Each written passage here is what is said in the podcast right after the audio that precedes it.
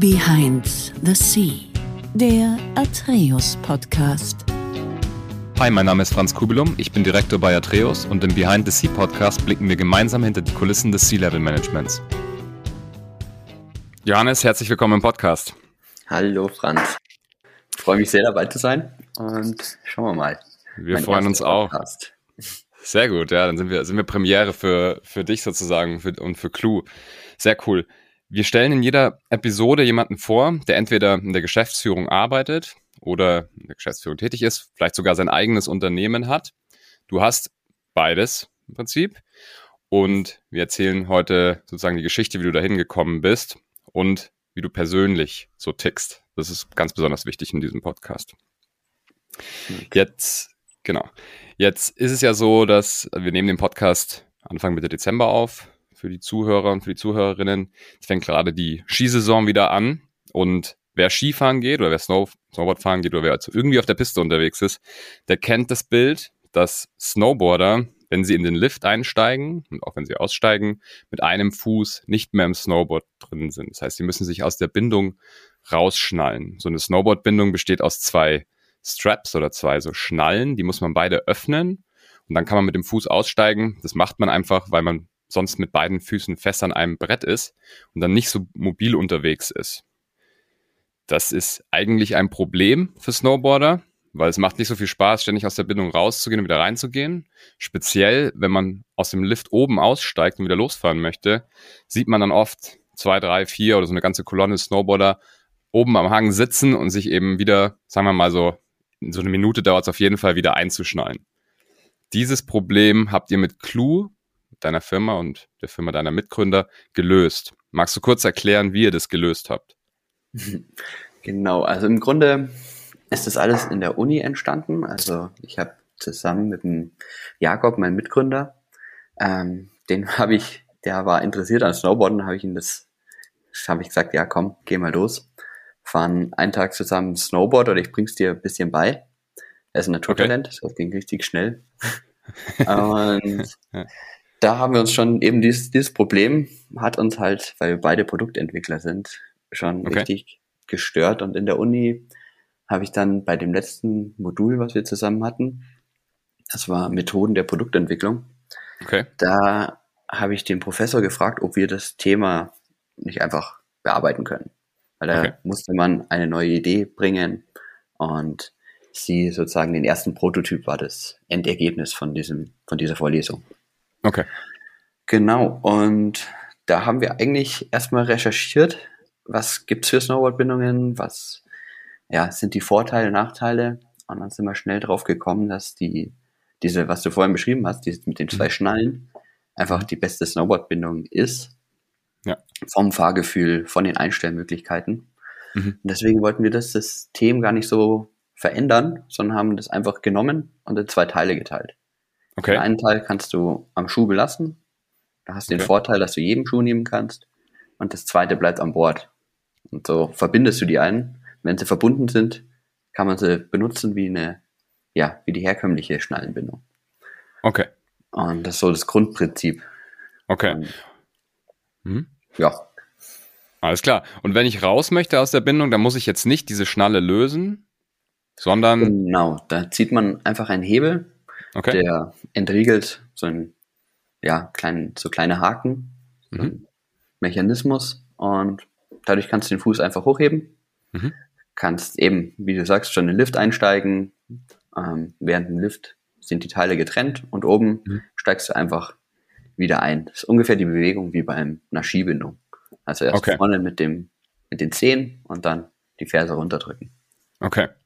Das heißt, die vordere Schnalle, die über die Zehenspitzen geht, die ist mit dem Teil unten am Brett verbunden, logischerweise, und die bleibt am Brett dran. Genau. Und die, und, genau. Und die, die obere, obere hast du am Fuß. Mhm. Okay, und die obere habe ich dann sozusagen am Fuß. Jetzt könnte man natürlich sagen, oh, das klingt ganz schön gefährlich. Ähm, wenn ich jetzt da diese Schnalle abschnallen kann, was passiert, wenn die denn in der Fahrt abgeht? Was antwortet ihr denn da drauf? Ähm, welche Schnalle? Also wenn ich also, jetzt zum Beispiel sage, ich sage mal so, für jemanden, der vielleicht nicht Snowboard fährt oder der eure Bindung noch nicht kennt, könnte ich mir jetzt vorstellen, wenn ich die Bindung in zwei Teile teilen kann, dann könnte das doch auch passieren, währenddessen ich fahre. Oder ich hätte die so, Angst, dass, das, das aufgeht. Genau. Ähm, ist bisher noch nie passiert. Also wir machen auch einen TÜV-Test. Also wir mhm. haben dann einen Prüfer vom TÜV, der jedes Jahr unsere Bindungen testet. Auch. Okay. Ähm, aber wir haben da, wir haben es ein bisschen oder stark überdimensioniert, dass die Kräfte auf jeden Fall nicht bei dem Verschluss öffnen können. Also mhm. da haben wir zwei Metallzähne, die sich bei, wenn es bei einer Belastung, bei einer höheren Belastung, umso höher die Belastung ist, umso stärker krallen die sich ineinander ein. Mhm.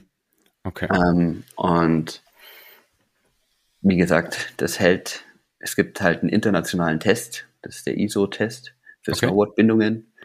Ähm, die hält unsere Bindung sechsmal aus. Also wir, okay. wir prüfen unsere Bindung mit den sechs, ja, sechsmal hohen Kräften. Okay. Also keine Angst, man fällt nicht aus der Bindung raus. Das Ganze ist ein bisschen schwierig sich vorzustellen. Also ich empfehle auf jeden Fall mal auf eure Seite. Die packen wir dann auch in die Show Notes. Aber auch für jetzt clue.de ist eure Seite. Clue schreibt man mit C-L-E-U. Äh, E-O, nee, E-W. C-L-E-W. Richtig. Und ähm, wer sich das mal anschauen will, muss sich das auf jeden Fall mal angucken. Es sieht wirklich aus wie eine komplett, so eine Standard-Snowboard-Bindung, die man kennt. Das, was meiner Meinung nach auch die bequemste und auch die stabilste ist. Es gibt noch andere Versionen. Es gibt ja schon aus Step-In-Bindungen, die dieses Problem ja schon mal angegangen sind. Die sind für meine, und ich fahre selber Snowboard, für meine Erfahrung immer ein bisschen wackelig gewesen. Aber das wird bei eurer Bindung, und ich bin, glaube ich, jetzt schon zwei verschiedene Versionen auch noch gefahren und die sind beide extrem gut gewesen. Okay. Das freut mich. ich glaube, gestern oder heute ist ähm, eine Neubindung bei euch, die Bestellung, Vorbestellung online gegangen. Wie? Die Vorbestellung? Ja, kann man das, kann man jetzt schon vorbestellen, oder? oder ähm, ja, also man kann jetzt ganz normal bestellen, im mhm. Moment noch. Ähm, aber wir sind auch bald ausverkauft für diese Saison schon. Ähm, wir produzieren immer einmal im Jahr. Okay. Im, ja, über den Sommer. Und dann ist es die Menge für den Winter. Das ist einfach daran gegeben, dass wir in Deutschland produzieren. Das ist alles in Bayern, bei uns in der Nähe. Und ja, da ist einfach mit der, müssen wir einfach schauen, dass wir das so umsetzen können. Und deswegen haben wir einmal im Jahr eine Produktion und wenn die weg ist, ist die weg und dann, dann stellen wir unseren Online-Shop um auf Vorbestellungen. Okay. Und sich die Bindungen vorbestellen. Okay, alles klar. Perfekt. Also wer sich das mal anschauen will, unbedingt auf der Homepage vorbeischauen und sich auch mal die Videos anschauen. Da sieht man auch, wie auch tatsächlich professionelle Snowboarder und Snowboarderinnen damit rumfahren. Gar kein Stress. Man braucht keine Angst haben, dass man da irgendwie rausfällt oder irgendwas. Also zumindest nicht aufgrund des Bindungsmechanismus, sondern wenn dann aus anderen Gründen. Super. Ähm, wer fährt denn die Bindung? Ist das was, was jemand fährt, der ganz normal, sag ich mal, die Piste runterfährt? Ist es jemand, der Backcountry fährt oder der Freestyle fährt, unterschiedlichen Arten? Ähm, klar, das haben wir auch in, diesem, in dieser Vorlesung, haben wir auch am Anfang Interviews geführt mhm. und auch mal mit Ladenbesitzern geredet, was so der typische Fahrer ist. Und ja, die meisten wollen halt eine All-Mountain-Bindung und so ist es, ist die Bindung mhm. auch geworden. Also eigentlich von allem etwas. Also es gibt wenige, die sich spezialisieren auf Park. Ich fahre jetzt nur Park, gibt schon welche, aber die meisten fahren dann doch Piste oder Tiefschnee und hin und wieder mal in den Park. Und okay. genau so ist sie ausgelegt, dass man ja die meiste Zeit Piste und also Piste und Tiefschnee und mhm. dann hin und wieder mal den Kicker oder Halfpipe. Also wir okay. haben auch viele Halfpipe-Fahrer, die mhm. total begeistert sind von der Bindung, weil sie einfach eine sehr direkte Kraftübertragung hat. Also sie ist sehr relativ steif, deswegen du hast einfach super Kontrolle mhm. und ja. Perfekt. Super. Also man kann es theoretisch sogar in jedem Terrain fahren, was ja schon mal sehr, sehr cool ist und auch mal dafür spricht. Wunderbar. Du hast noch Mitgründer. Magst du kurz mal auf euer Team eingehen, wie das ungefähr aussieht? Genau, also im Moment ähm, ist der Jakob eben, wie ich vorhin schon gesagt habe. Mhm. Der macht mit mir zusammen die Entwicklung. Okay. Und dann haben wir noch den Matthias. Mhm. Der ist so ein bisschen, der macht das tägliche Geschäft und okay. ja, die Finanzen. Ja. Und wer, dann ist noch der Jan bei uns im Team. Mhm. Der ist so, der macht das hauptsächlich das Marketing. Mhm. Aber das kann man nicht genauso alles abgrenzen, weil wir überschneiden uns extrem. Also ja. jeder hat Berührungspunkte mit den anderen, größere ja. Projekte mit den anderen. Und ja, jetzt neu dazugekommen ist der Michi, der ist unser Produktionsleiter. Okay. Und dann eben zur Produktion, wenn wir einmal im Jahr produzieren, haben wir immer nochmal, ähm, ja, dieses Jahr waren es fast 20 Leute, die eben und bei uns in der Montage helfen und genau die ganzen okay. Vorarbeiten machen und dann später die Linie. Okay. Also ihr produziert sozusagen einmal die Sachen runter und dann werden sie bestellt, ausverkauft. Es ist nicht so, dass man, wenn man sich damit nicht auskennt, ähm, das ganze Jahr lang Snowboard-Bindungen produziert. Genau, es ist eher so, ja, wir schauen, was wollen, bestellen die Händler, was bestellen die Kunden vor. Und dann wird einfach angefangen mit den kleinen Arbeiten, mit den Vorarbeiten und dann haben wir am Schluss eine Linie, wo cool. dann nach und nach die Bindungen rauskommen. Okay. Wie sieht denn bei so euch so ungefähr das Wachstum aus? Also du musst jetzt nicht Zahlen sagen, aber so von Jahr zu Jahr? Hast du da ungefähr so eine? Ähm, fast verdoppelt jedes okay. Jahr. Also okay. ich glaube jetzt, ähm, ja, quasi eigentlich ja. seitdem, am Anfang ging es natürlich ein bisschen noch ein bisschen schneller. Also mhm. da haben wir ja mit 500 Bindungen angefangen im ersten mhm. Jahr. Und dann ist es schnell, also sind es gleich mal viel mehr geworden. Und hat man einen kleinen, einen größeren Sprung. Und dann jetzt immer stetig verdoppelt jedes Jahr. Super. Seit wann gibt es euch? Also seit wann habt ihr euch gegründet? Seit knapp vier Jahren jetzt. Vier Jahre, okay. Das ist ja schon ganz ordentlich.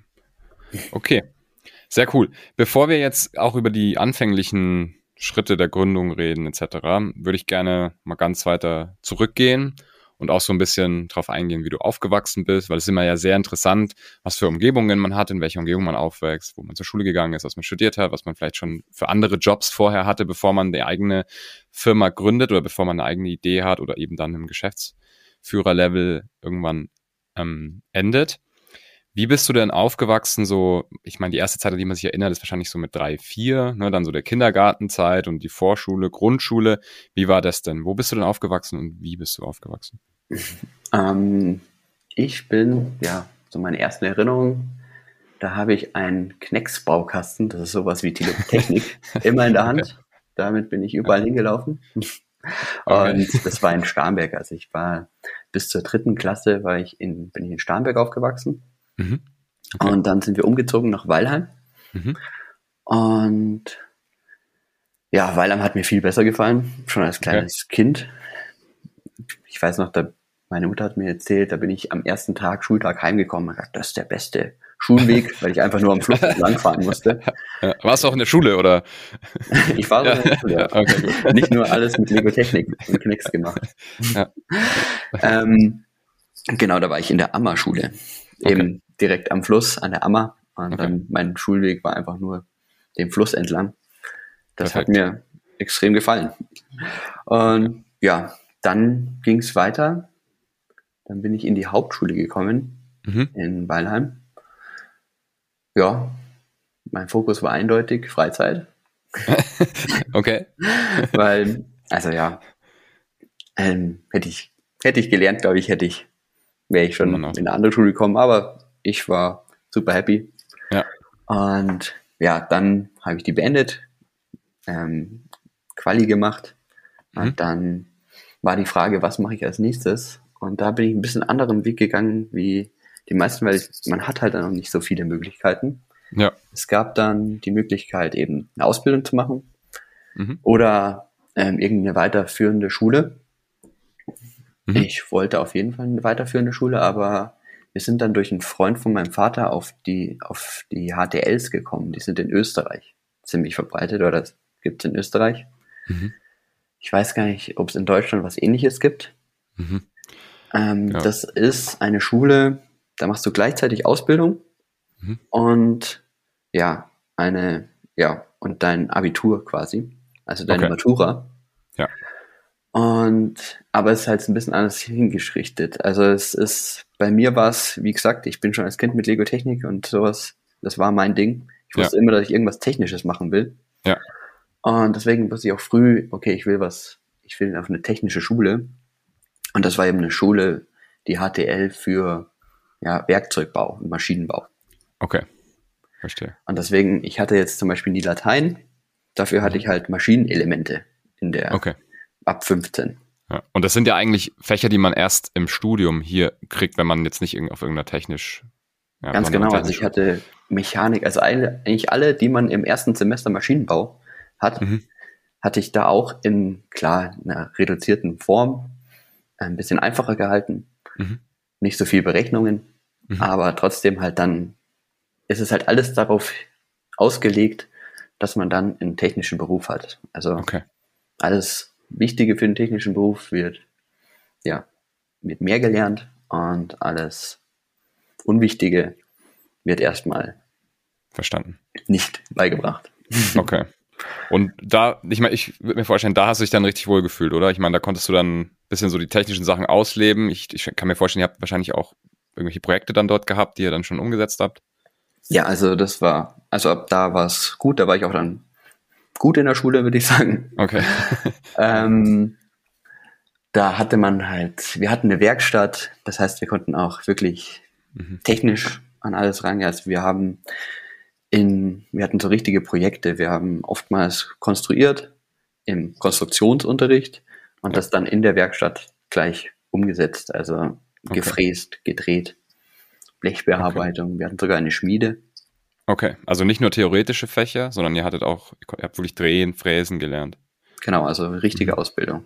Okay. Ähm, ja, das war halt dann früh ziemlich viel, aber wenn es eigentlich Spaß gemacht hat, war das kein Problem. Also ich hatte dann Mhm. schon, das war dann schon fast eine 40-Stunden-Woche.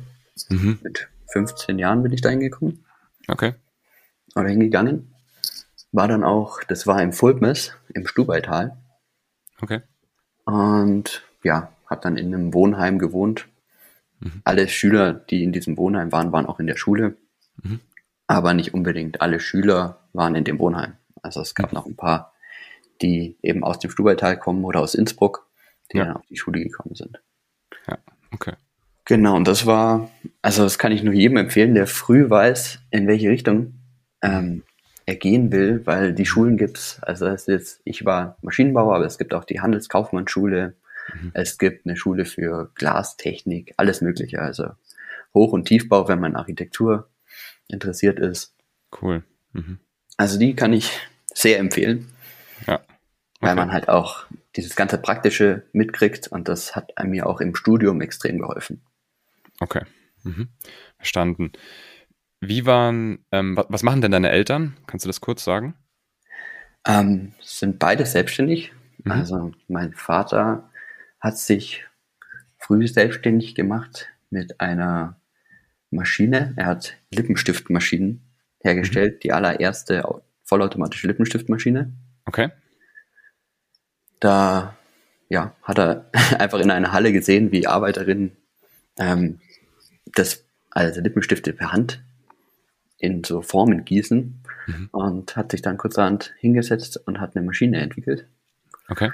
Und genau, die Firma hat er aufgebaut, ist mittlerweile Weltmarktführer in Mhm. Lippenstifte. Also die meisten Lippenstifte kommen aus einer Weckerle-Maschine. Nicht schlecht. Und ja, meine Mutter hat sich dann auch in der Kosmetikindustrie selbstständig gemacht. Also erst war sie. Innenarchitektin, Mhm. ähm, hat da viele Jahre gearbeitet, aber als meine Schwester und ich zur Welt kamen, ging das nicht mehr so mit. Baustellen fahren und Ja. ja, sondern eher, da war es eher auf Bürojob. Ja. War dann einfacher mit zwei Kindern. Und Klar. deswegen hat sie dann ihre eigene Kosmetik ähm, gegründet Okay. und macht das bis heute. Okay. Und konnte die, die, die Maschinen dann wahrscheinlich auch ein bisschen benutzen oder? Ja, sie ist Kundin bei der Firma. Ja, genau. meinem Vater. Okay, nicht schlecht. Also so das unternehmerische Gen liegt schon ein bisschen in der Familie. Jetzt während der Schule, es gibt ja so ein bisschen, oder vielleicht, ich weiß nicht, ob es ein Vorteil ist oder nicht, aber dass man eine sehr gute Ausbildung genießt, auch wenn die Eltern unternehmerisch unterwegs waren. Wie war das denn bei dir? Haben deine Eltern eher das gefördert, dass du früh in diese technische Ecke gegangen bist und nicht vielleicht eine klassische allgemeine Ausbildung genossen hast? Oder ähm, waren die da vielleicht auch, weiß ich nicht, dagegen und du hast es halt einfach gemacht, weil es halt so war? Oder wie, wie war das? Also im Grunde muss ich mich auch bei meinen Eltern sehr bedanken, dass sie mir einfach ja. komplett alle frei halten. Also sie okay. haben mir nie Druck gemacht. Okay. Ah, du bist jetzt auf der Hauptschule, du musst doch ins Gymnasium. Das gab's ja, genau. nie. Okay. Ähm, da bin ich sehr frei aufgewachsen. Also mit sehr viel Vertrauen, das wird schon mhm. passen. Mhm. Meine Eltern haben auch beide nie studiert, deswegen glaube ich, war es mhm. ihnen auch nicht so wichtig. Okay.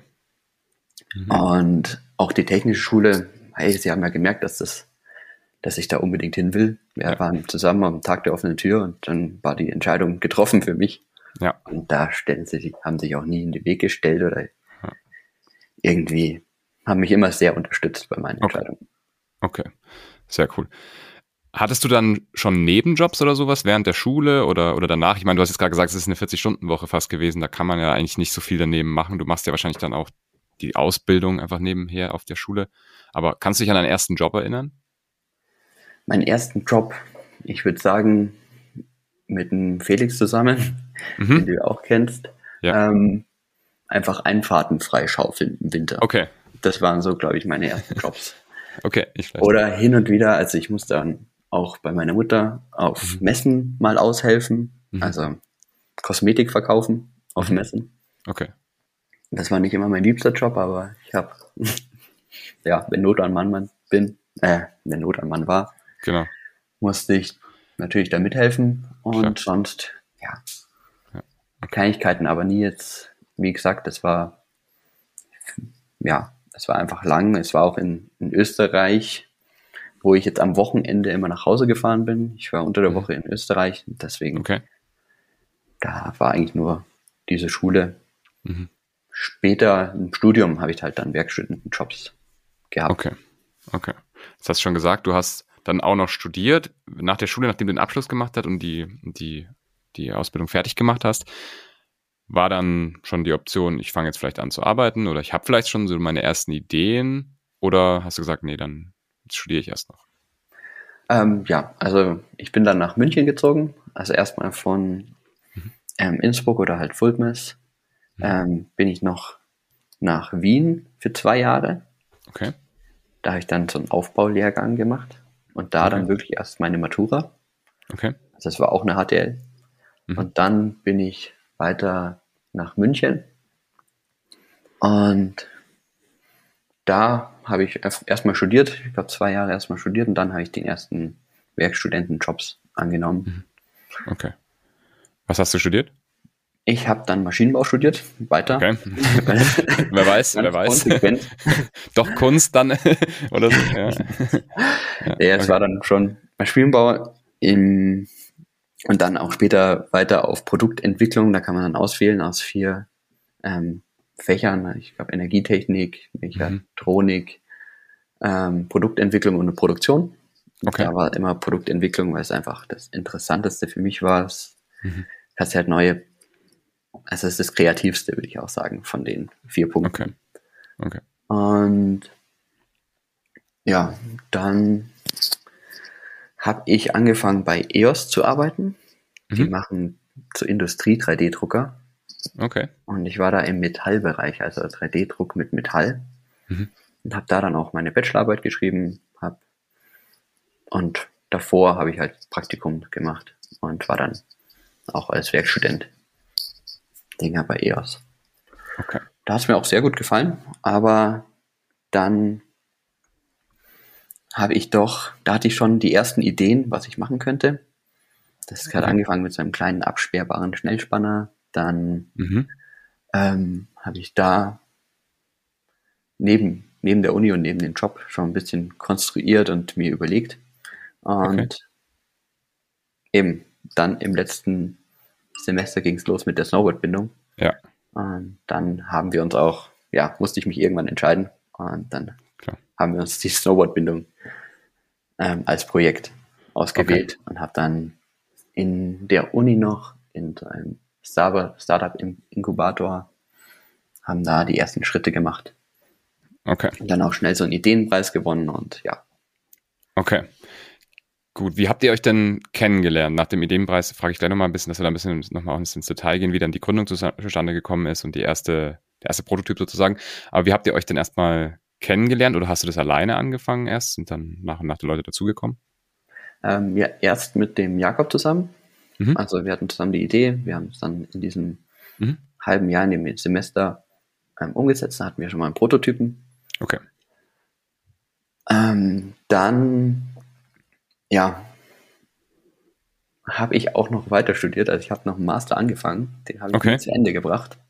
Ja. Ähm, mir fehlt nur noch die Masterarbeit, aber ich glaube, das schaffe ich nicht mehr. ähm, ja. Ich glaube, ich bin auch exmatrikuliert. Ich habe nie eine E-Mail bekommen, dass ich es bin, aber ich glaube, ich, okay. wenn ich anrufen würde, ja. die kennen mich nicht mehr. ähm, ja, das war auch, das, da habe ich dann was ganz anderes gemacht. Da habe ich dann ähm, in, in das ja, Industriedesign studiert.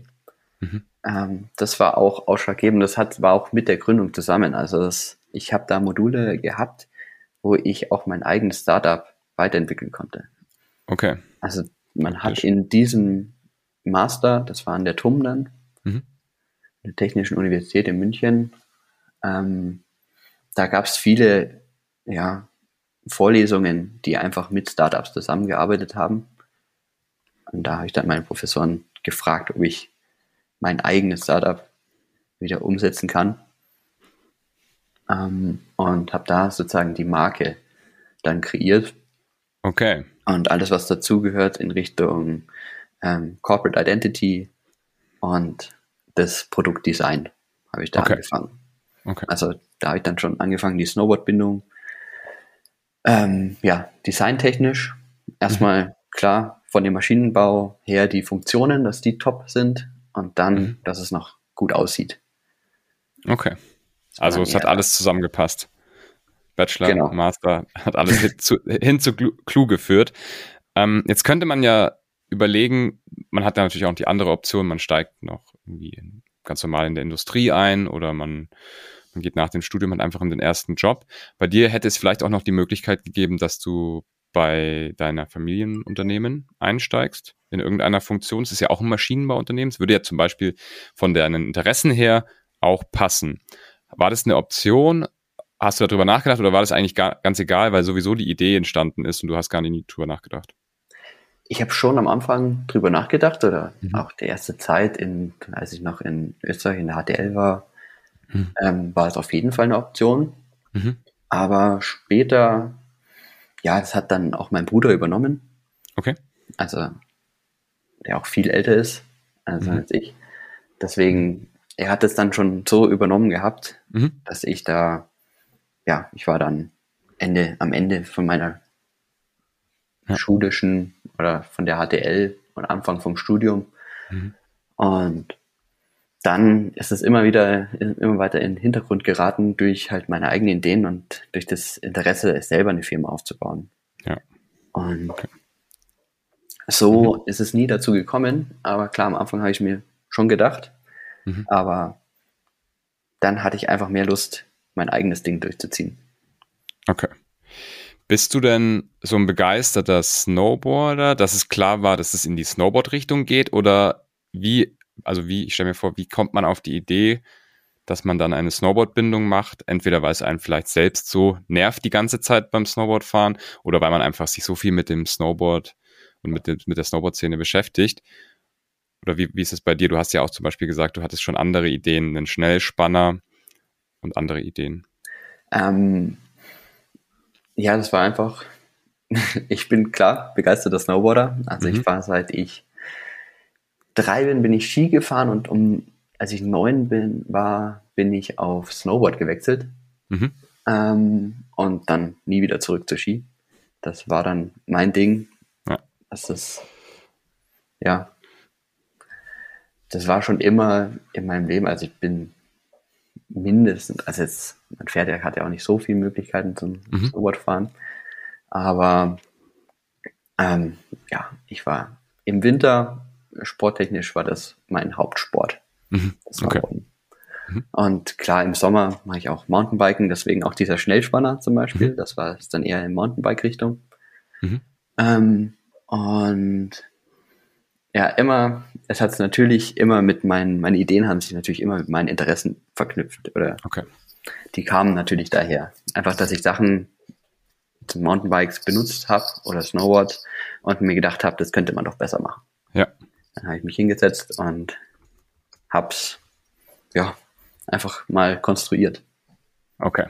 Klingt, klingt gut. Ich glaube, da gehört auf jeden Fall ein Talent, Talent dazu, dass man einerseits natürlich konstruieren kann, das braucht man, aber auch andererseits sich das vorstellen kann, sich überlegen kann, wie man eine Konstruktion anders löst. Insofern ist es vielleicht ein bisschen schwieriger vorzustellen, aber klar, wenn du die Interessen hast und du auch so ein bisschen den Drang hast, so ein Problem zu finden und dann auch zu lösen, dann steht sowas. Okay.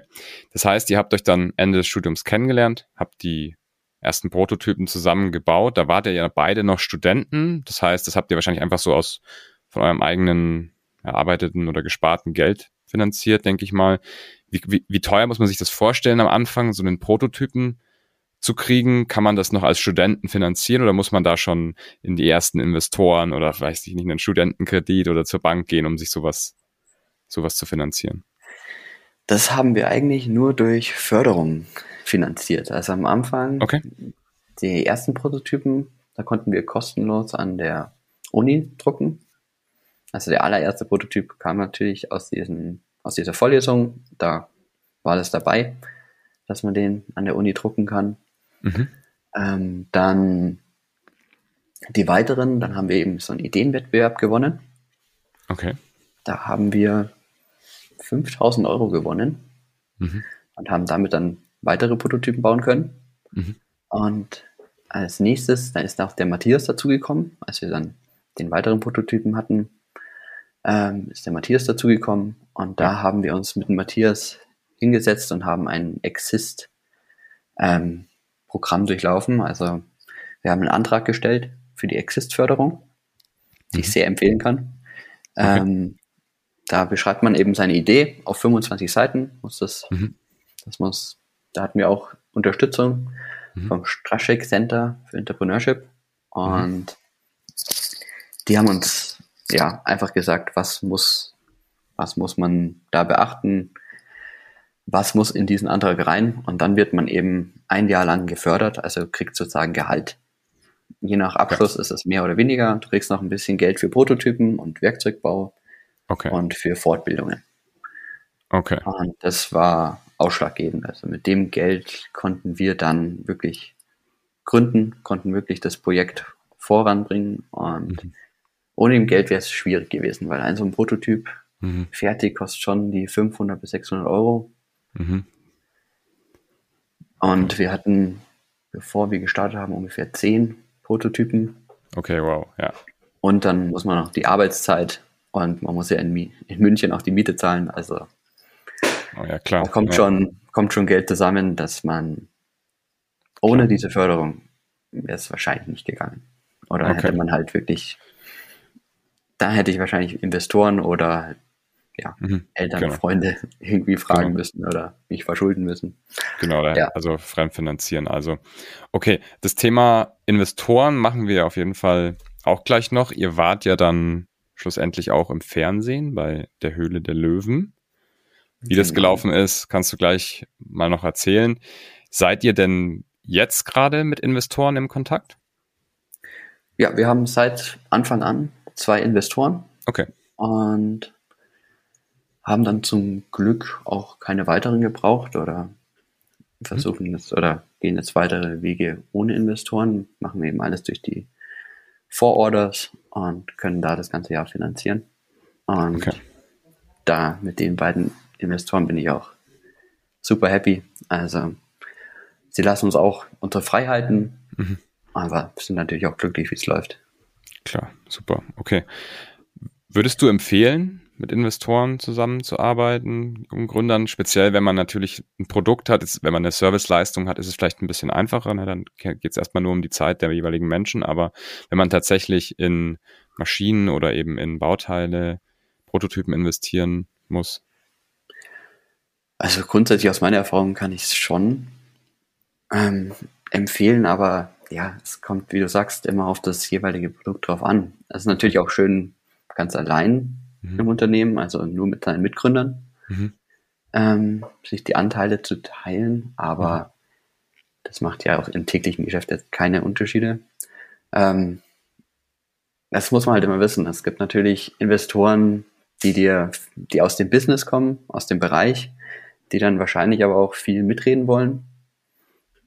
Es muss man okay. je nachdem, wie der Typ ist, oder es gibt halt ähm, Privatinvestoren, die nicht in dem Bereich sind, die dann eine freie Hand lassen, aber halt auch nicht so viel unterstützen können. Möglicherweise ja. wie jemand, der in diesem Business schon ist. Okay. Alles klar. Da muss man immer abwägen. Also es gibt die oder die Variante. Mhm. Ja. Okay. Ihr wartet dann aber bei der Höhle der Löwen. Jetzt für jemanden, der da noch nicht war und der vielleicht das ähm, Modell nicht kennt, dort kann man sich mit einer Idee vorstellen. Es wird auch im Fernsehen ausgestrahlt und dann sitzen dort mehr oder weniger auch bekannte, also es gibt natürlich auch unbekannte Investoren, aber die sind vielleicht, die Leute, die dort sitzen, sind vielleicht in den Medien auch bekannter, können sich die Idee anschauen, sagen dann natürlich auch was dazu in dem TV-Format und haben dann auch die Möglichkeit, in die Ideen zu investieren. Und ihr könnt euch dann, falls jemand Interesse hat, natürlich dann auch ne, die Konditionen aushandeln, aber auch entscheiden, mit wem ihr vielleicht zusammenarbeiten wollt. Weil bei Investoren ist es ja nicht nur so, dass man das Geld möchte, sondern man möchte ja vielleicht auch die Kontakte oder auch die Erfahrungen, die die jeweiligen Investoren dann mit den, mit den Gründungen, die sie schon mal begleitet haben, gemacht haben. Wie ist es denn zustande gekommen? Bewirbt man sich da? Kannst du das mal kurz erzählen? Mm, bei uns war es so, dass sich die Hülle der Löwen bei uns gemeldet hat. Okay. Die sind durch diesen Startup-Inkubator auf uns aufmerksam geworden mhm. Und haben uns dann erst eine E-Mail geschrieben und genau, haben gefragt, ob wir uns das vorstellen können. Okay. Das fanden wir schon interessant, vor allem weil die Ausstrahlung ähm, genau im Oktober wäre, also kurz vor dem Winter für unsere erste Saison wäre es natürlich perfekt gewesen. Mhm. Und ja, dann ging es los mit, man soll ein, ein Handyvideo, also ein ganz kleines Video, Bewerbungsvideo ihnen schicken. Dann, wenn sie das gut finden, dann kann man die Verträge unterschreiben und dann wird man schon eingeladen zu einem Pitch. Okay. Ähm, genau, davor gibt es auch nochmal ein Video, wenn man dann sollte man sich natürlich einen 3-Minuten-Pitch überlegen, wie man aufführen will. Und den haben wir auch nochmal gefilmt und geschickt. Und wenn der gut ist, dann geht es eigentlich schon direkt los. Also okay. davor war gar nicht so viel mit Vox im Kontakt, sondern mhm. es war einfach nur, seid an dem und dem Tag da. Okay. Und dann geht's los. Und da weiß ich noch, das sind wir am Tag davor, da haben wir noch Prototypen gemacht, okay. äh, Prototypen entwickelt, die kamen auch kurz vor knapp an. Ähm, hat man, die haben wir noch gar nicht zusammengebaut, die haben wir dann, sind wir abends nach Köln gefahren, waren um 11 Uhr in dem Hotelzimmer oder in Airbnb-Zimmer und haben da noch den Prototypen, den wir am nächsten Tag vorführen müssen, haben wir dann zusammengeschraubt. Okay. Ähm, das hat funktioniert. Okay. Das war schon mal gut. gut also, aber ja, es war schon sportlich. Okay. Und dann sind wir früh eben dann um 12, wenn der Prototyp hat gepasst. Wir haben dann noch ein bisschen rumgefeilt, mhm. dass der wirklich super funktioniert. Mhm. Und dann in der Früh um sieben ging es dann los, sind wir hingekommen. Und dann kriegst du gleich einen persönlichen ja, Assistenten, der dir dann sagt, wo du wann hin musst. Okay. Ja. Okay. War der Prototyp schon fahrbar oder war das jetzt erstmal so vom Mechanismus her, dass man sieht, okay, so funktioniert das, aber fahren würde ich jetzt erstmal noch nicht, weil es noch nicht getestet etc. Auf der Piste sind wir ihn noch nicht gefahren bis dahin. Okay. Mhm. okay. Muss ich sagen. Also wir haben ihn auch danach ähm, auf der Piste getestet und es war der auf der Piste mhm. der schlechteste Prototyp, den wir bisher hatten. Okay. Also im Studio, wo es trocken war, hat er 1A funktioniert. Das war das Wichtige. Okay. Ja. Aber auf der Piste hat sich immer Schnee reingefangen und man ist dann einfach rausgefallen. Also da hatten wir noch einen ganz anderen Mechanismus, mhm. der einfach immer wieder vereist ist. Okay. Wie ist es denn dann, also ich meine, man kann sich das natürlich auch anschauen, aber wie ist es denn dann bei der Höhle der Löwen gelaufen? Ihr habt wahrscheinlich dann eure Idee vorgestellt. Ist das alles einwandfrei rübergegangen? Ihr hattet wahrscheinlich auch einen kleinen Pitch oder so dabei? Genau, also das ist wie Sie sagen, man mhm. ähm, trifft die Löwen gar nicht Da achten sie auch sehr drauf, dass man die vorher nicht kennenlernt, Mhm. sie gar nichts von dir wissen, dass wirklich der erste Moment, wo man sich sieht, ist der, wo man auf der Bühne steht. Okay. Und dann stellt man, hat man eben seinen 3-Minuten-Pitch, den wir geübt haben Ja. davor. Und danach, ja, redet man einfach. Also es ist wie ein ganz normal, das haben sie auch sehr gut gemacht, das ist wie ein ganz normal in Investor-Pitch, also wo man danach noch Fragen, Antworten hat. Mhm. Und die Kameras bemerkt man eigentlich gar nicht. Also die haben sie Okay. extra so in Schatten gestellt, dass man da eigentlich an dem Set die Kameras Okay. gar nicht sieht. Ah, okay, spannend. Das haben sie schon sehr gut gemacht. Mhm. Und genau. Und dann Okay. redet man und dann, ja, schneiden die das zu einem, ja, schneiden die das zurecht. Klar. Sie haben natürlich viel Videomaterial, können alles machen, Mhm. aber bei uns lief es dann ganz gut. Wir wurden sogar ausgestrahlt, das ist auch dann immer nicht klar, ob man wirklich ausgestrahlt wird. Ah, okay. Es wird also nicht jeder, der sich vorstellt oder der da hinkommen darf, ausgestrahlt. Nee, also das wird dann später einfach entschieden, Mhm. je nachdem, wie man vor der Kamera performt hat. Okay. Ja. Schätze ich jetzt mal. Ich weiß nicht, was für andere Kriterien es gibt. Ja. Ähm, oder wie interessant das Thema eigentlich ist. Wahrscheinlich auch, ja. Und die Mischung dann auch, die man zusammenstellen kann in einfach eine Sendung. Ja. Genau, und dann, wir haben, waren uns dann aber schon relativ sicher, dass wir ausgestrahlt werden, weil wir hatten dann nach, wir hatten so ein bisschen längeren Beitrag. Anscheinend war Snowboard noch so interessant, dass sie dann Mhm. mit uns noch auf die Piste gefahren sind. Wir sind Okay. dann in Stubaital gefahren mit dem Vox-Kamerateam und haben da noch Interviews gemacht und das Problem ein bisschen besser erklärt. Cool. Sehr gut. Und dann habt ihr ja, also ihr habt ja ein Angebot bekommen. Genau, da hat uns der Frank Thiel ein Angebot gemacht. Mhm. Da sind wir aber nicht zusammengekommen. Er wollte zu dem Zeitpunkt ähm, ja, mehr Prozente, Mhm. als wir abgeben wollten. Okay. Und wir haben uns vor der Show zu dritt, also Matthias, Jakob und ich, Mhm. zusammengesetzt und haben uns ein, ja, einen Prozentsatz uns Ja. überlegt, was maximal wir abgeben wollen. Und Ja. der war einfach drüber. Und dann haben wir uns gesagt. daran gehalten einfach. Ja, nicht schlecht. Also entscheidet ihr immer zu dritt alles oder ist es mittlerweile vielleicht auch anders? Wie, habt ihr, wie handhabt ihr das? So wichtige Entscheidungen?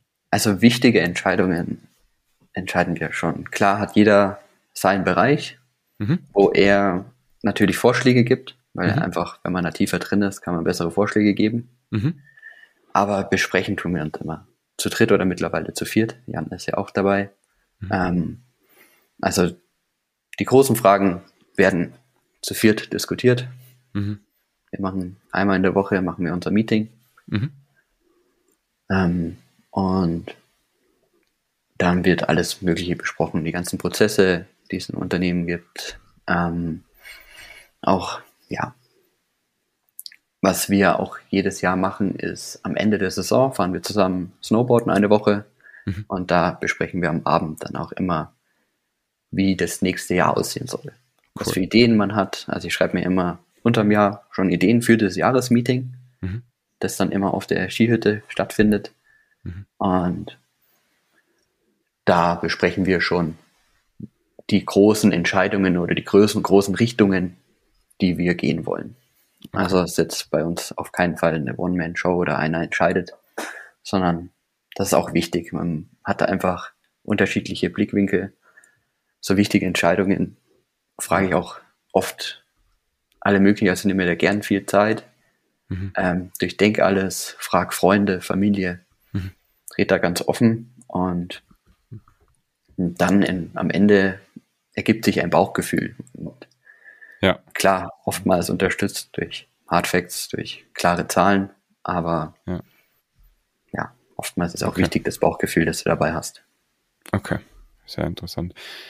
Gut, das heißt, ihr seid jetzt eine schnell wachsende Snowboard-Bindungsfirma. Ihr habt auch andere Produkte, aber das ist vielleicht jetzt erstmal noch so Merchandise, würde ich mal sagen, so Hoodies, Caps und, und vielleicht auch die, und Beanie, glaube ich. Habt ihr noch, habt ihr noch andere Produkte im Store? Ähm, wir haben Socken, Socken ja, noch, wie du genau. sagst, Socken, Hoodie, Beanie Cap, Mhm. klar, hauptsächlich Okay. Merchandise. Ja. Ähm, Aber soll es auch vielleicht eine richtige Klamottenlinie werden, dass man irgendwann auch Skijacken, Skihosen hat? Da sind wir gerade am Überlegen, in welche Richtung wir uns da weiterentwickeln. Klar, zum Beispiel mhm. Snowboards haben wir jetzt auch. Da arbeiten wir mhm. zusammen mit Moonchild, das ist eine kleine cool. Snowboard-Firma. Mhm. Ähm, ähm, und ja, in welche Richtung es geht. Wir überlegen jetzt auch schon, wie es im Sommer, ob wir in die Richtung ja, Outdoor, Mountainsport, andere Richtungen, klar. Dann gibt es gerade Möglichkeiten. Also wir sind uns gerade noch nicht so ganz sicher, in welche Richtung es dann in Zukunft gehen wird. Okay. Aber ich denke schon, dass es irgendwann dann in Richtung Outdoor-Sport, es wird auf jeden Fall im Outdoor-Sport, Bergsport ja. bleiben. Okay. Ähm, wie genau sind wir gerade am Überlegen. Aber klar. klar. im Moment ist immer noch der Fokus voll auf der Bindung. Ja. Und das, das ist halt einfach unser Hauptprodukt und soll ja. auch so bleiben. Okay, cool. Gut. Das heißt, ihr führt jetzt zu, zu dritt oder zu viert, könnte man sagen, mit noch einem bisschen Extension in Richtung Produktion und Werkstudenten, Praktikanten wahrscheinlich, ein Unternehmen. Wie sieht denn so ein typischer Tag aus in deiner Rolle jetzt? Du bist ja mehr oder weniger auch mit dem ähm, mit, mit verantwortlich für das Produkt, für die Produktentwicklung, Operations liegt vielleicht dann, hast du gesagt, ein bisschen mehr beim Matthias. Wie sieht denn so ein täglicher Tag, einfach so ein Standardtag unter der Woche bei dir aus? Mein Standardtag. Ich stehe meistens so um halb acht auf. Okay. Mhm. Ja, dann gehe ich eigentlich ja. relativ fix in die Arbeit. Mhm. Kurz geduscht, Zähne putzen ist klar. Ja. ja, muss man dazu sagen. Und, ja. ähm, ja, und dann, mh, mm, ja, es ist schwierig zu sagen, wie so ein mhm. Standardtag ist, weil es echt jeden Tag was anderes ist. Okay. Es ist auch stark saisonabhängig. Klar, wir haben ein saisonabhängiges Produkt, das heißt, mhm. im Winter sieht mein Tag ganz anders aus wie im Sommer. Okay. Im Sommer fokussieren wir uns dann voll auf die Entwicklung. Mhm. Ähm, also wir setzen oder die Vorentwicklung. Wir mhm. machen natürlich so Vorprototypen von mhm. Ideen, mhm. die wir haben. Ja. Und die dann im Winter, die müssen wir ja bis zum Winter fertig haben, damit wir im Winter ausgiebig testen können und sie schon Fahrern mitgeben können, einfach ja. um Feedback zu bekommen. Ja. Und dann das Jahr drauf wird es dann umgesetzt. Deswegen ja, im Sommer ist es dann eher Produktentwicklung. Das heißt, ich gehe dann ins Büro, konstruiere mich, äh, konstruiere alles Mögliche, ja. ähm, red mit dem, hauptsächlich dann mit dem Jakob, spreche mich da ab über die Konstruktion. Okay. Ähm, dann gibt es natürlich auch so Tage, wo ich ähm, ich mache auch viel mit Rendering-Programmen, also die Bilder für die Website dann gestalten. Da arbeite ich dann eher mit dem Jan zusammen, der bei mhm. uns das Marketing und die Website macht. Okay. Was er für Bilder braucht, Videos gerne hätte, er mhm. dann die technischen Videos. Und ja, auch so Sachen wie Anleitungen schreiben und sowas. Das machen wir wirklich alles im ganz kleinen Vierer-Team. Klar, muss auch gemacht werden. Muss gemacht werden und ja. es, ja. Okay. Da hinterfragen wir jedes Jahr, ob die jetzige Anleitung noch so passt, ob wir noch ein Video dazu brauchen, mhm. um es einfach besser zu erklären. Mhm. Und deswegen, ich habe keinen typischen Tag. Ich habe wirklich jeden Tag, ich habe mhm. eher so wochenweise ist ein okay. anderes Projekt. Ich habe eine Woche okay. Vollkonstruktion, eine Woche mhm. nur Videos mhm. und eine Woche Bilder gestalten und dann eben, wie gesagt, die große Woche, wo wir eigentlich fast alles für das Jahr planen und okay. entscheiden. Okay.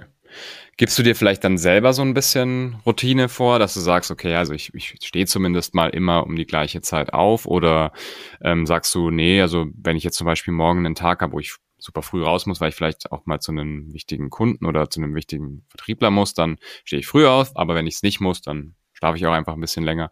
Gibst du dir selber so eine Routine vor? Ja, also aufstehen tue ich eigentlich immer um halb acht. Das okay. ist eigentlich gegeben. Halb acht aufstehen und dann mhm. so um acht, zehn nach acht ähm, radel ich los. Mhm. Und das ist eigentlich ja fest. Außer klar, wie du sagst, man fährt mal mhm. zum ja, Produzenten oder mhm. zu irgendeinem Zulieferer und der ein bisschen weiter weg ist, dann muss man natürlich früher aufstehen, ist klar. Mhm. Aber sonst bin ich da immer ganz konsequent mit dem Aufstehen, aber sonst habe ich jetzt keine großen Routinen. Also ich schreibe mir immer am Anfang der Woche, machen wir zusammen so mhm. ein Teambesprechung. Besser gesagt, wir machen mhm. erstmal so ein Formular, wo wir aufschreiben, an was arbeite ich gerade. Ja. Ähm, noch eine Notiz dazu. Ja. Dann gibt es Probleme oder Verzögerungen dabei und wie würde ich dieses Problem lösen. Okay. Das sind immer die vier Spalten, die mhm. füllt man dann aus, den okay. Jeweiligen und dann bespricht man sich, besprechen wir uns jetzt am Dienstag Nachmittag, setzen wir uns dann für eine Stunde zusammen und jeder pitcht sozusagen, was er gerade macht die Woche. Okay, also so ein bisschen immer, synchronisieren, austauschen. Genau, das ist immer so zehn. Minuten, kann jeder kurz erklären, was er mhm. macht, dass mhm. die anderen einfach Einblick haben und dann auch Ideen reinschmeißen können. Okay. Ähm, dass einfach jeder weiß, wo der andere gerade ist, weil wir sind jetzt auch nicht alle im Büro. Ähm, unsere Produktion ist, wie gesagt, in Weilheim, ist ein bisschen ja. weiter außerhalb von München. Und unser, ja, unser Hauptbüro, unser Headquarter ist eben in München. Und da sitzt hauptsächlich Jan und ich, mhm. weil wir beide noch in München wohnen. Ja. Okay. Ähm, und ja, zweimal die Woche kommt der Jakob. Okay. Der wohnt Richtung Rosenheim, bisschen weiter außen. Mhm. Und der Matthias und der Michi, die sind beide in Weilheim in der Produktion. Okay. Und deswegen ist es ganz wichtig, dass wir uns mindestens einmal die Woche eben besprechen, dass man weiß, was an den jeweiligen Standort ist, los klar. ist. Okay, alles klar. Vielleicht auf das Thema, wenn man jetzt ein Unternehmen gründet, ist natürlich, es gibt extrem viel Arbeit. Man kann sich aber auch extrem viel Arbeit machen, würde ich sagen. Es gibt ja so ein bisschen aktuell schon so eine Gegenbewegung gegen dieses ganze, wir arbeiten bis wir umfallen, wir arbeiten auch am Wochenende durch, wir machen keinen Urlaub und versuchen natürlich möglichst viel ins Unternehmen reinzustecken. Einmal auch natürlich auf der Unternehmer, Unternehmerinnenseite, aber auch auf der ganz normalen Arbeitnehmerseite gibt es diese Bewegungen. Wenn man jetzt, kann ich mir vorstellen, und ist wahrscheinlich auch so, wenn man ein eigenes Unternehmen hat, macht das Ganze vielleicht sogar noch mal mehr Spaß, dass man mehr arbeitet, weil man natürlich weiß, man steckt ins eigene Produkt, man steckt in die eigene Firma. Wie gehst du denn damit um? Ist das was, was du sagst, ja, das merke ich gar nicht, weil das einfach bei mir so verschwimmt? Oder sagst du, nee, ich meine, ich, ich habe meine, meine Arbeitszeiten oder so und, und am Wochenende nehme ich mir auch frei, ich muss mich auch erholen. Wie ist so dieses ganze Balance-Thema bei dir? Mm, ja, auf der einen Seite schwimmt schon ineinander. Mhm. Meine besten Ideen habe ich immer beim Einschlafen. Okay, da perfekt. Bin ich manchmal stundenlang im Bett ja. und konstruiere weiter, sozusagen. Okay. Okay. Ähm, aber klar, ich nehme ja natürlich auch Wochenende ist schon wichtig, dass man mhm. da wegkommt, dass man dann jetzt nicht am Computer sitzt. Ähm, das ist mir persönlich sehr wichtig. Und ja. ja, es ist, wie gesagt, manchmal verschwimmt, manchmal muss man sich klare Linien setzen. Mhm. Aber dadurch, dass man das einfach sehr gerne macht, wir arbeiten sicher alle mehr wie 40 Stunden. Ja. Ähm, aber wie du schon sagst, wenn es das eigene Unternehmen ist, macht man das einfach gerne, weil also ich gehe jeden Tag super gerne zur Arbeit. Mhm. Ich freue mich, dass es auch so unterschiedlich ist jeden Tag. Mhm. Und deswegen habe ich damit eigentlich gar kein, okay. gar kein Problem. Klar, wir wollen, also das mit der zum Beispiel die Woche Snowboarden, das ist auch, und da dann das Jahresmeeting, sich da mhm. zu besprechen. Und ja, was wir jetzt auch schon planen, sind so kleine Vacations, also dass man halt tagsüber, dass man irgendwo, wo es wärmer ist, hinfährt ja. im Sommer und da dann einfach mit der ganzen Truppe ähm, tagsüber arbeitet und dann hat man halt abends noch zum Beispiel das Meer oder ähm, ja, einfach eine gute Zeit zusammen. Ich denke, das stärkt auch das Team. Mhm. Und da kann ich mir schon gut vorstellen, dass wir es in den nächsten Sommer jetzt mal umsetzen. Ja. Wir reden viel davon. Aber wir haben es, ja. außer unsere Woche Jahresbesprechung, haben wir es noch nicht gemacht.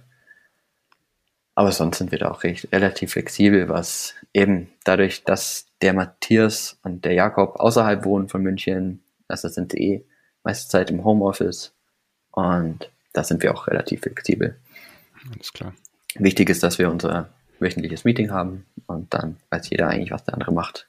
Und mhm. dann ist egal, wo man das abarbeitet. Mhm. mhm. Okay.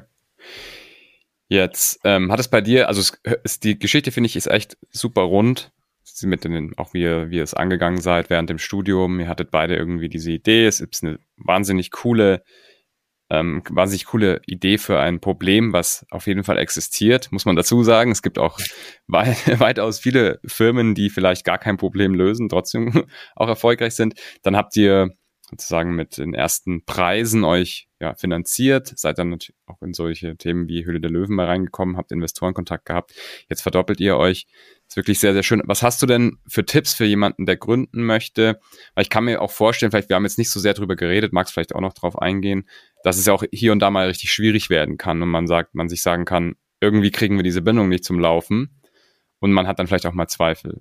Also einfach das im Hintergrund, im Hinterkopf, was hast du für Tipps für Leute, die gründen möchten? Hm. Ja, eigentlich im Grunde dranbleiben, weil wir hatten auch gerade am Anfang, haben wir mit mhm. Händlern geredet und die haben dann immer gesagt, ach, das kauft doch keiner, da hast du ja so ein Teil am Schuh. Okay. Mhm. Ähm, das funktioniert nicht oder also okay. da haben auch andere Snowboard-Firmen, die das anscheinend schon länger versucht haben, sind zu mhm. uns am ISPO-Stand und dann zum ersten ISPO-Stand gekommen und haben gesagt, das funktioniert nicht. Das okay. vereist alles. Okay. Und wir wussten es ja aus dem Test und haben gesagt, nee, das geht, das funktioniert. und ja. klar, wir haben viele Prototypen gehabt, wo es irgendwie vereist ist und sowas, aber ja, einfach dranbleiben, einfach daran glauben, wenn ich hier irgendwie mhm. mal Zweifel habe oder mich wieder besinnen komme, dann mhm. mache ich entweder lese ich mir Kommentare vom mhm. Kunden durch, mhm. wenn es am oder ich gehe Snowboarden. Ja. Also ich ja. benutze mein Produkt selber. Okay. Und das bringt einen dann immer eigentlich wieder zurück, dass man sagt, okay, also es hat mich immer wieder zurückgebracht, okay, das ist wirklich sinnvoll, also das funktioniert. Ähm, das werden die Leute mögen und kaufen. Mhm. Und so war es am Anfang. Also da hatte ich ja noch keine Kommentare, die ich durchlesen konnte, nicht viele. Richtig, ja. Und wenn, waren sie meistens schlecht. okay. Ähm, also ganz am Anfang, bei den ersten ja, Prototypen. Ja, ja. ja, klar. Und ja, da bin ich eigentlich jedes Mal, wenn ich Zweifel hatte, sind wir wieder zum Snowboarden gefahren, haben das getestet, haben die neuen, die neuen Prototypen getestet und dann waren die Zweifel eigentlich weg. Also da muss man auch einfach, ja, wie gesagt, dranbleiben. Und ja. wenn es dir, was wir auch die Erfahrung gemacht haben, wenn halt einer nicht, ähm, ja, das nicht unterstützen will, nicht mhm. machen will, dann macht es halt einfach, muss halt einfach selber machen. Ja. Und damit sind wir eigentlich immer auch gut gefahren, wenn irgendeine Kooperation nicht zustande gekommen ist. Da haben wir uns hingesetzt, haben die Arbeit reingesteckt und es selber gesetzt. So ist auch entstanden, dass wir selber produzieren. Ja. Ähm, das war auch im Endeffekt die beste Entscheidung, weil jetzt haben wir die komplette Flexibilität. Klar, es ist am Anfang mehr Arbeit, aber später ist es dann, lohnt sich. Ja, okay. Cool. Sehr, sehr schön. Vielen Dank, dass du im Podcast warst. Wir kommen jetzt langsam ans Ende. Ich habe schon nach den Tipps gefragt, die du vielleicht hast an irgendwelche ähm, Leute, die das selber auch mal schaffen oder machen wollen. Hast du vielleicht noch Büchertipps oder irgendwas anderes, was du, was du loswerden möchtest? Dann gerne jetzt. Ähm, Büchertipps. Ich hätte die, oder was mich mein Denken sehr verändert hat, war mhm. von Timothy Ferris, die Vier-Stunden-Woche, so ein Klassiker. Okay. Ja. Ähm, ist auch jetzt ein bisschen überholt, glaube ich, mittlerweile. Also es gibt schon viele Sachen, die jetzt nicht mehr so stimmen in dem Buch. Okay.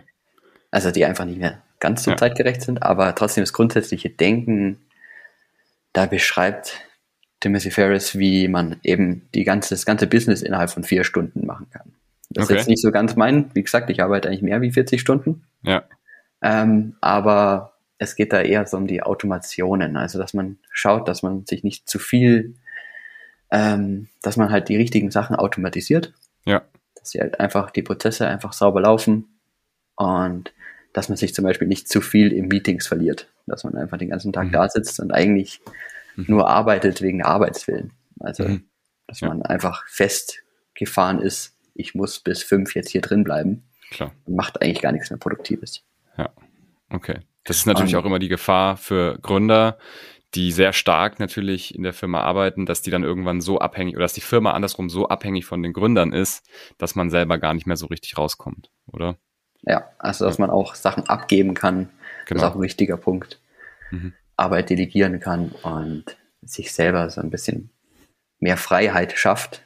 Ja. Wie jetzt der Timothy in ja. seinem Buch für komplette Freizeitaktivitäten, für Tanzkurse und andere okay. Sachen nutzt. Ich nutze dann zum Entwickeln. Okay.